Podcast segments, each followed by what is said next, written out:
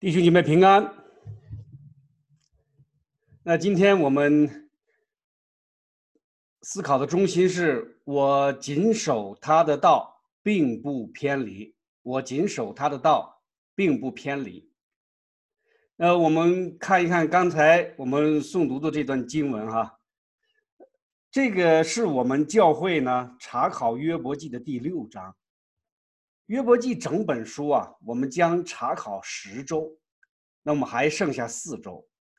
那今天的经文呢，是在二十到二十四章，在这里边呢出现了两段的对话。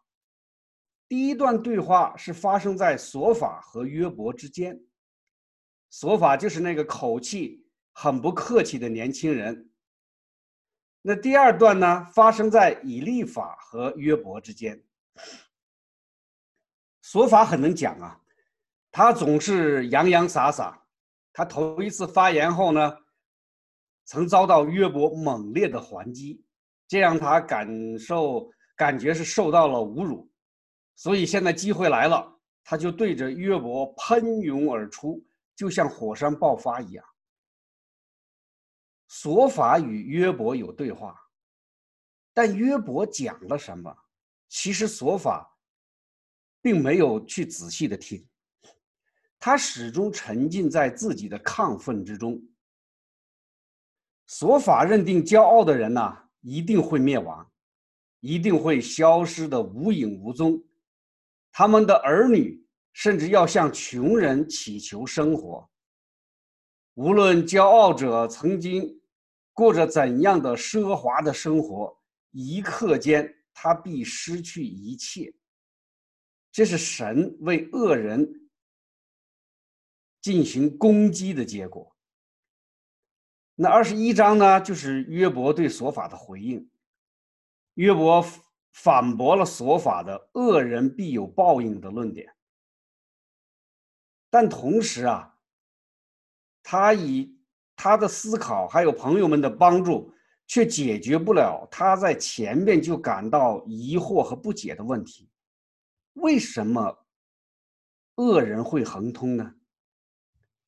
比如他在二十一节、二十一章六到七节讲了这么一句话，他说：“我每逢思想，心就惊惶，浑身战兢。恶人为何存活，享大寿数，势力强盛呢？”他始终约伯到目前为止。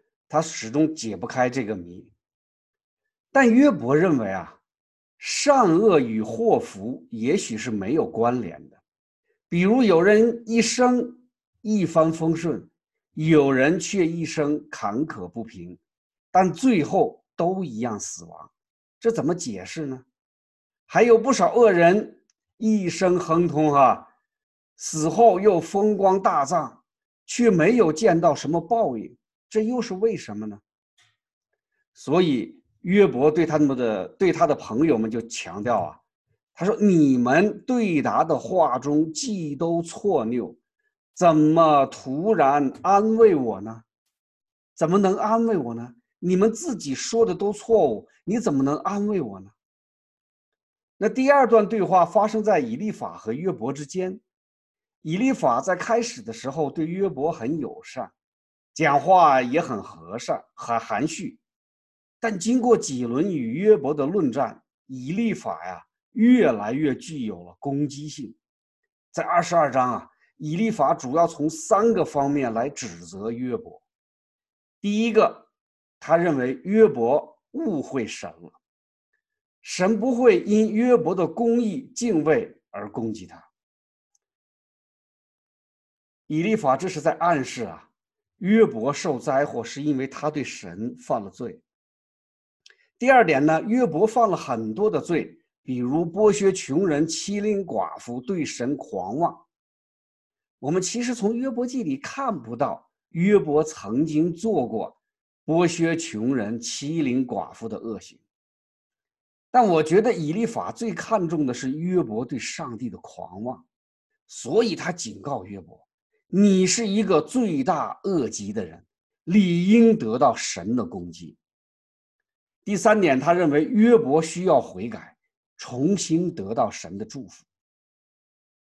然后就第二十三和二十四章，就是约伯对以利法的回应。约伯对以利法的指责啊，并没有太多的纠缠。他好像突然陷入了一种自我封闭的状态。当我们来读二十三章的时候啊，我们会发现约伯有些不知所措了。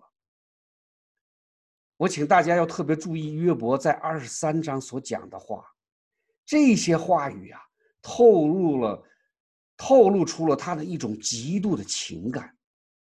在我们继续查考这个约伯的情感之前呢。我想问大家一个问题啊，就是你们是否曾经有过感受到死亡的危险和恐惧呢？你们是否曾经有过感受到死亡的危险和恐惧呢？我有过这样体验啊，而且还不止一次。呃，一个是我上小学的时候，那时候家乡遭受了唐山的大地震，到处都是倒塌的房屋。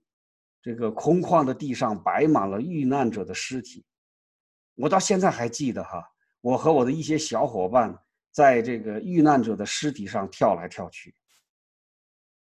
还有一次呢，是在国内工作的时候，大家一起到外地旅游，乘坐的车子啊，在路上突然打了几个转，来回翻摆，差点翻车。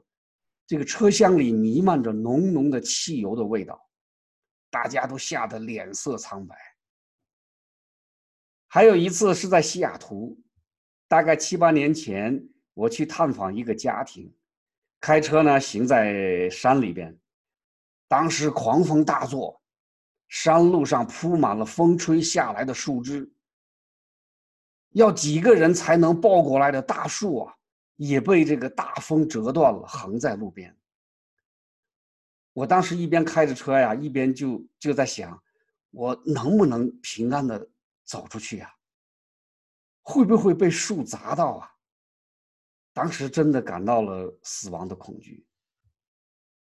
这是我与死亡很近的几次经历哈，即使很多年过去了，那些场景仍然历历在目，甚至当时的心情都还记得清清楚楚。那现在我们回到二十三章，自从第一章开始。我们就知道约伯已经经历了许许多多的苦难。苦难之后呢，他产生了很多的疑惑，很多的抱怨。但到了今天，我们查考二十三章的时候啊，我们发现，经过痛苦、疑惑、抱怨之后，他开始产生了一种恐惧。那让约伯倍感恐惧的是什么呀？就是死亡。我们今天的经文里好像没有谈到死亡，哈，仍然是约伯的抱怨。那为什么要讲他真正的恐惧是死亡呢？我们看看经文是怎么说的。只是我往前行，他不在那里；往后退也不能见他。他在左边行事，我却不能看见。在右边隐藏，我也不能见他。以前啊，约伯还相信艺人可以坦然来到上帝的面前，可以和上帝讲一讲话，甚至向上帝表白或者争辩。但结果呢？他现在根本就没有这样的机会了。不但没有了，他甚至不知道上帝在哪里。他明明知道上帝是存在的，上帝是主宰这个世界的大能者，但现在约伯恐惧了，因为他根本看不到上帝，根本感觉不到上帝。这对一个艺人来说啊，对一个敬虔上帝的人来说啊，那实在是一种，那真是一种实实在在的恐惧呀，就像面临死亡一样。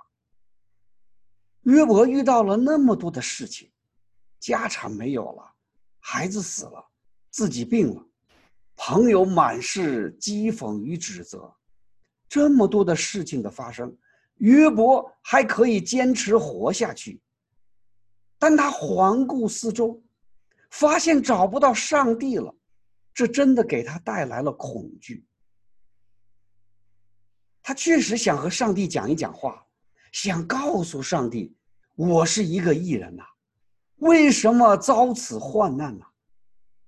但他现在感觉根本没有这样的机会了，上帝不理他了，不再眷顾他了，再也没有给他祝福了。对约伯来说啊，这就是死亡啊，这就是由死亡带来的恐惧。所以这就，这这这这段经文呢，就给我们带来一个思考：我们有没有像约伯那样，把上帝看得那么的重？我们有没有像约伯那样，把上帝看得那么的重？在我们的生活里面呢，上帝应该是一个什么样的角色呢？从我们的历史上来看，哈，大部分的中国人呐都是无神论者或者拜偶像者，我们没有上帝的概念。我们的古人很早就谈论神，谈论天，但那不是我们基督教信仰的天，也不是我们基督教信仰的上帝。我们也没有把上帝和我们的生活和我们的生命连接起来。那后来这几十年的共产主义教育，我们甚至宣扬没有灵魂，没有天国，死亡就是一切的结束。这种无神论教育的结果，就形成了什么？就形成了对现实世界的追求，对金钱的追求。成了人们最基本的要求了，对异性的追求，对家庭的追求，成了生理的需求。然后是那些政客们对权力的追逐。我记得以前看过一个片子哈，在陕北黄土高原上，一个小孩子在放羊。记者问他：“放羊是为了什么呀？”孩子回答：“为了卖钱。”那卖了钱干什么呢？要娶媳妇儿，那娶了媳妇儿呢，要生娃，那娃长大了干什么？放羊。这就是生命的轮回啊！除了对金钱、家庭、权力的追逐，还有什么呀？没了，这一生就这样过去了。也有人会讨论理想、讨论人生，但都被所谓的正常人视为不务正业。我们看看，在所有的追求当中，我们漏掉了什么呀？我们恰恰漏掉了对永恒生命的追求。金钱不是永恒的，异性和家庭不是永恒生命，权力也不是永恒生命。那永恒生命是什么呀？永恒的生命就是上帝，因为只有上帝才是永恒。而我们穷尽一生所追求的，不过是几十年的东西。所以，当约伯呀，他环顾四周，除了喋喋不休的朋友，除了世态炎凉，他看不到上帝了。对约伯来说，这就是死亡了。他已经和死亡面对面了。可想而知，上帝在约伯的心中。是多么重的分量！上帝就是一切啊，有了上帝才会有生命，才会有家庭，才会有祝福，甚至才会有苦难。所以诗篇九十篇是怎么讲的？主啊，你世世代代做我们的居所，从亘古到永远，你是神。我们一生的年日是七十岁，若是强壮，可到八十岁，但其中所盈夸的不过是劳苦愁烦，转眼成空，我们便如飞而去。这就是约伯的上帝观呐，这就是约伯的生命观呐。当有了上帝的时候，才有真的生命。当有了上帝的时候，时候生命才有了意义。生命中没有上帝，我们就和其他动物没有区别了。大家想一想，是不是这个事情啊？如果生命中没有上帝，我们就和其他动物没有区别了。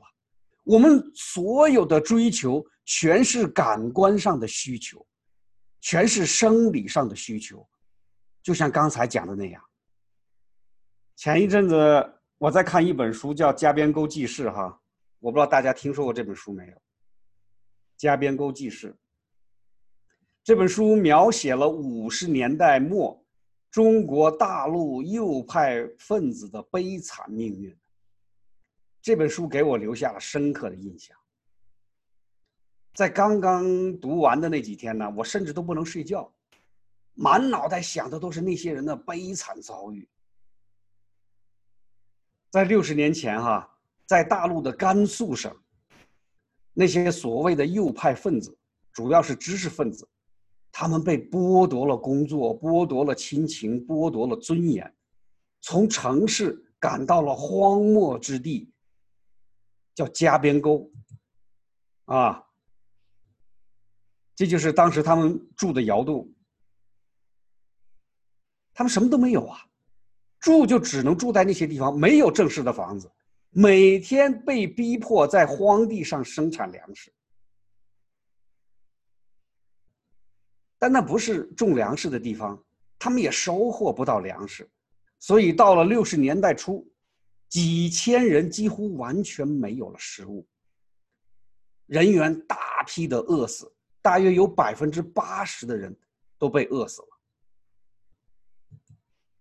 这是过了六十年以后，在加边沟那些地方，人们仍然能够发现当时被掩埋的那些尸体，他们的穿的衣服。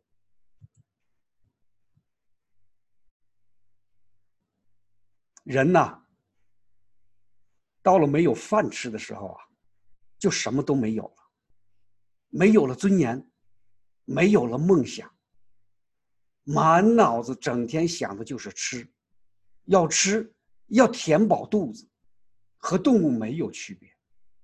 这本书以后我们还会要有一些分享啊。这不是上帝造我们的目的啊，这也不是我们在上帝眼里的样子啊。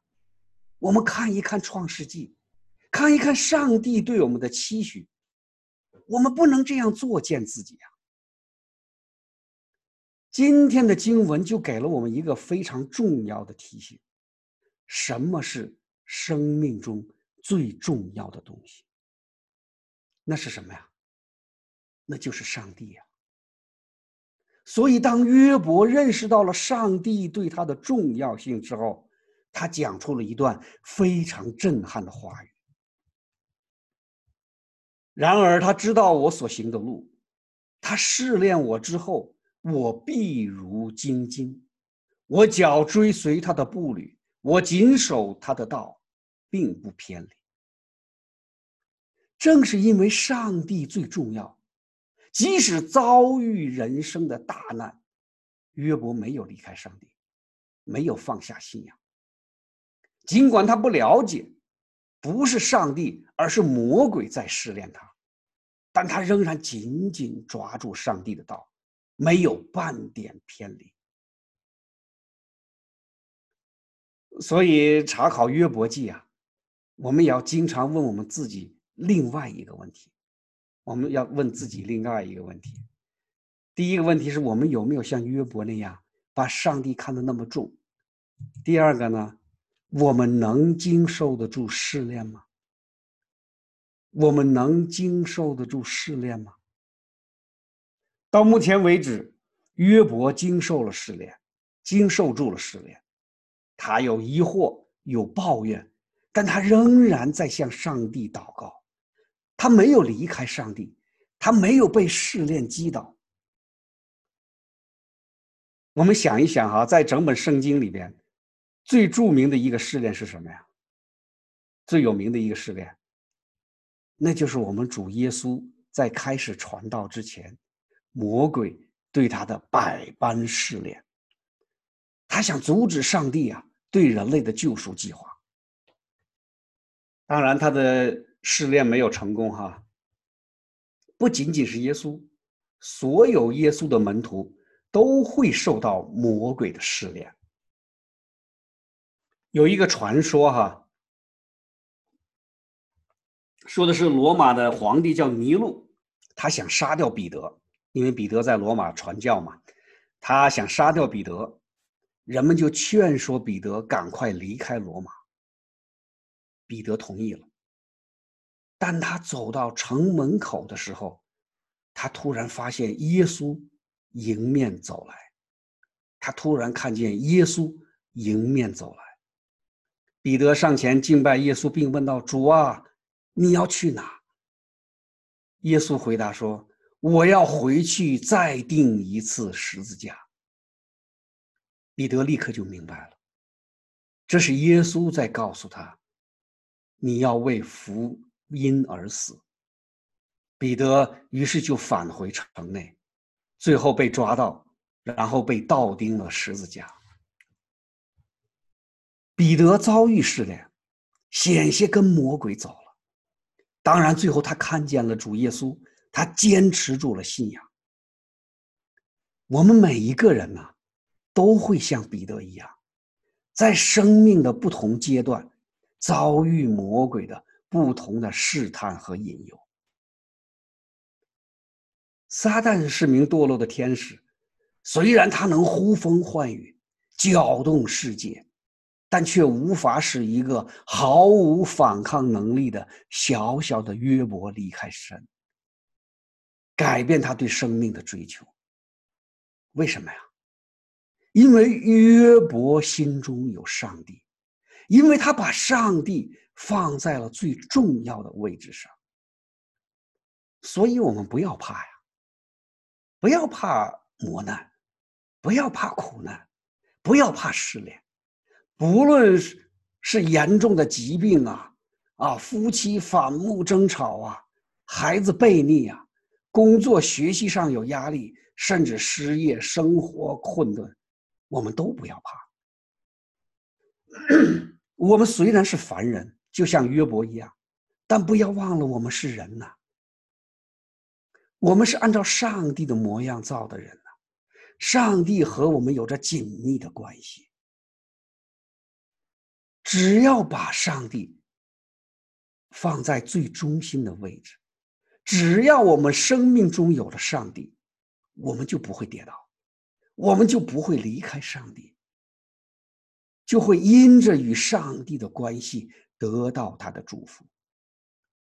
我们真正要怕的是什么呀？真正要怕的是没有上帝，或者在苦难当中找不到上帝，那就是死亡了，甚至比死亡还恐怖。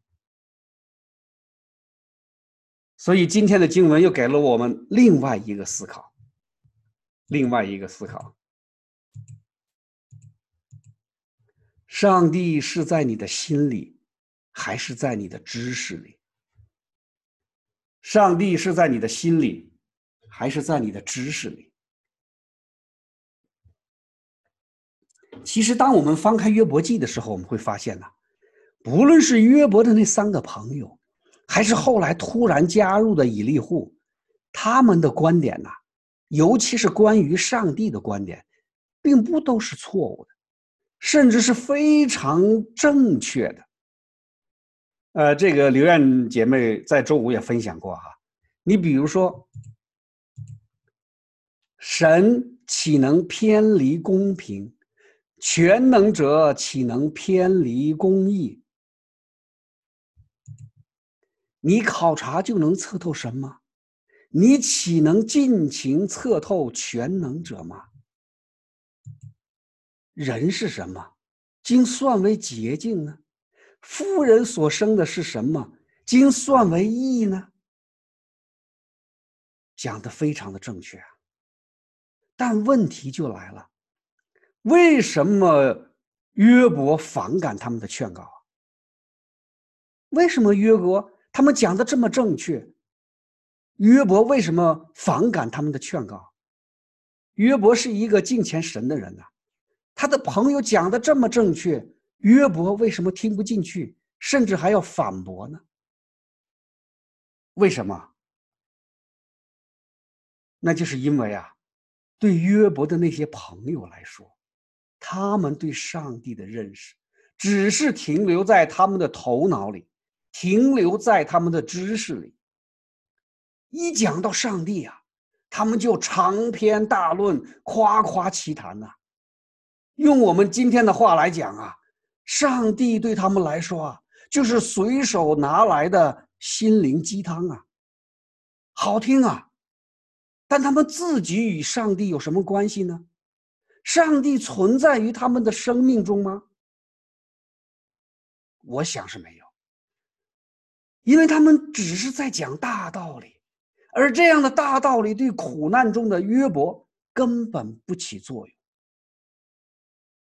约伯在这个最苦难的时候，他最需要的是什么呀？不是大道理啊，而是实实在在的与神见面。约伯在极度痛苦、绝望之中，最使我们感动的是什么呀？就是寻求神、呼求神、向神祷告。就像其他在苦难中煎熬的神的儿女一样啊。约伯最渴望的就是再次得见父的面。我们可以看到啊，虽然约伯生不如死，饱受苦难折磨，但他开口祷告的时候，他有没有求神医治他身上的脓疮啊？他有没有求神让他的儿女从坟墓里复活呀？他有没有求神把他的产业拿回来啊？没有啊。他发自内心的、最迫切的呼求是什么呀？唯愿我能知道在哪里可以寻见神，能到他的台前。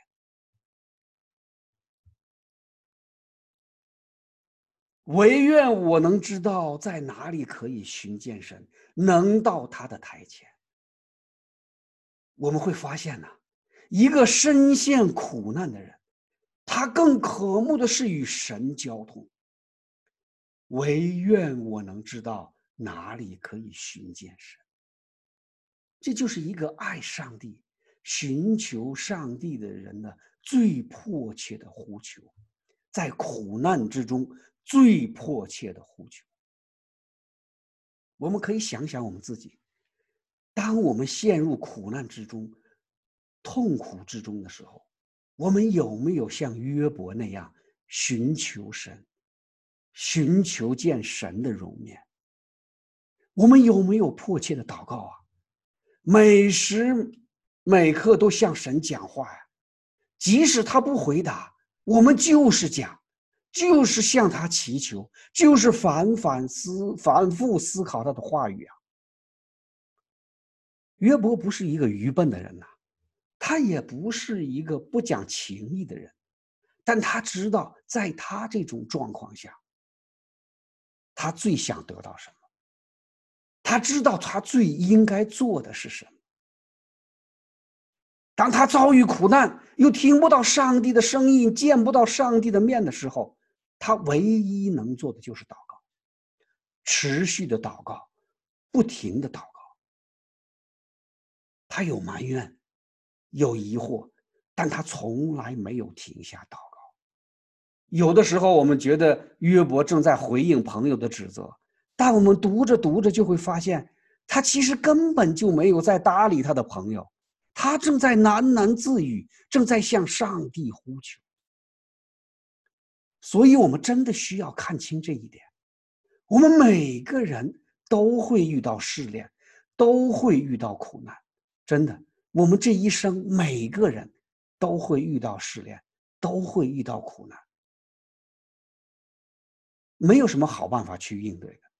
我们所能做的，就要像约伯这样，向上帝祷告，寻求他的话语，寻求他的引领。对教会也同样如此啊！当我们的教会进入瓶颈的时候，当我们需要开始新的施工的时候，最重要的事情是什么？就是寻求神。寻求神最好的途径是什么呀？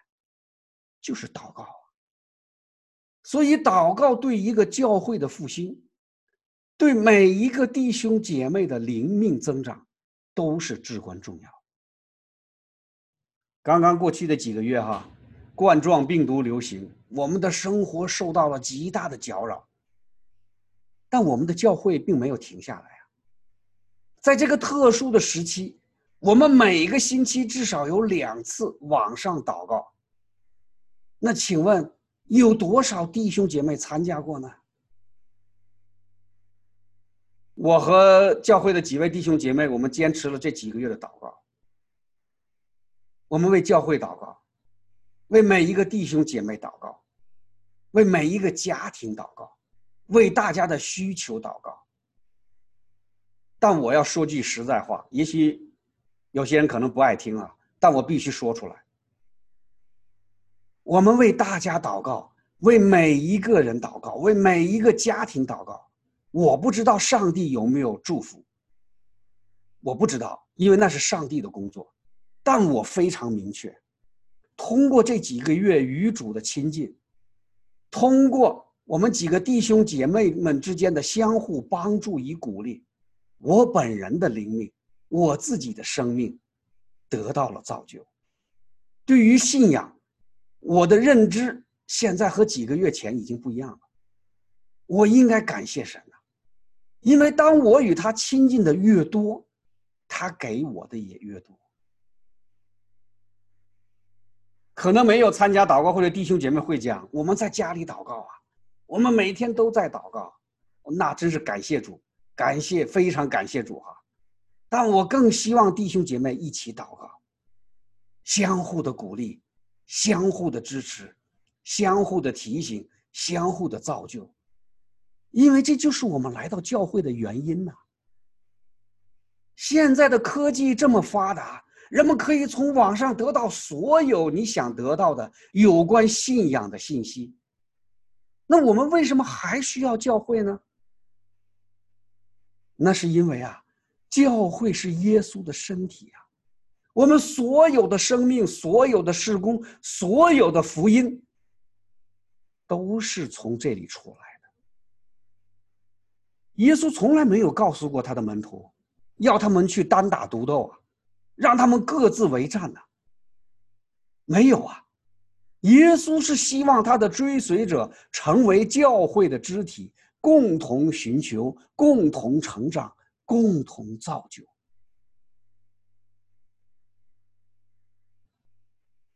当然，我更希望那些没有祷告生活的弟兄姐妹，你们要好好的想一想，在这个幕后的时代，在这个充满邪恶的时代，你到底在追寻什么呀？上帝只是安慰你的心灵鸡汤吗？上帝只是成为你实现美国梦、过一个中产阶级生活的门面吗？或者上帝只是你困难中的避难所吗？你有没有想过你要和上帝建立一种亲密的关系，建立一种紧密的关系？你有没有想过成为基督徒是你的生命发生改变，而不是生活发生改变？我真的希望我们查考约伯记啊，要有所得着。要从约伯的身上看到我们自己，要从约伯的身上看到上帝对我们的期待。上帝不是我们头脑里的知识，上帝不是心灵鸡汤啊，上帝是什么呀？上帝是什么呀？上帝是我们的生命啊，上帝是我们的盼望。上帝是主宰我们的主，我们天天都要提醒自己，我们天天都要提醒自己，我们应该像约伯那样，我谨守他的道，并不偏离。阿门。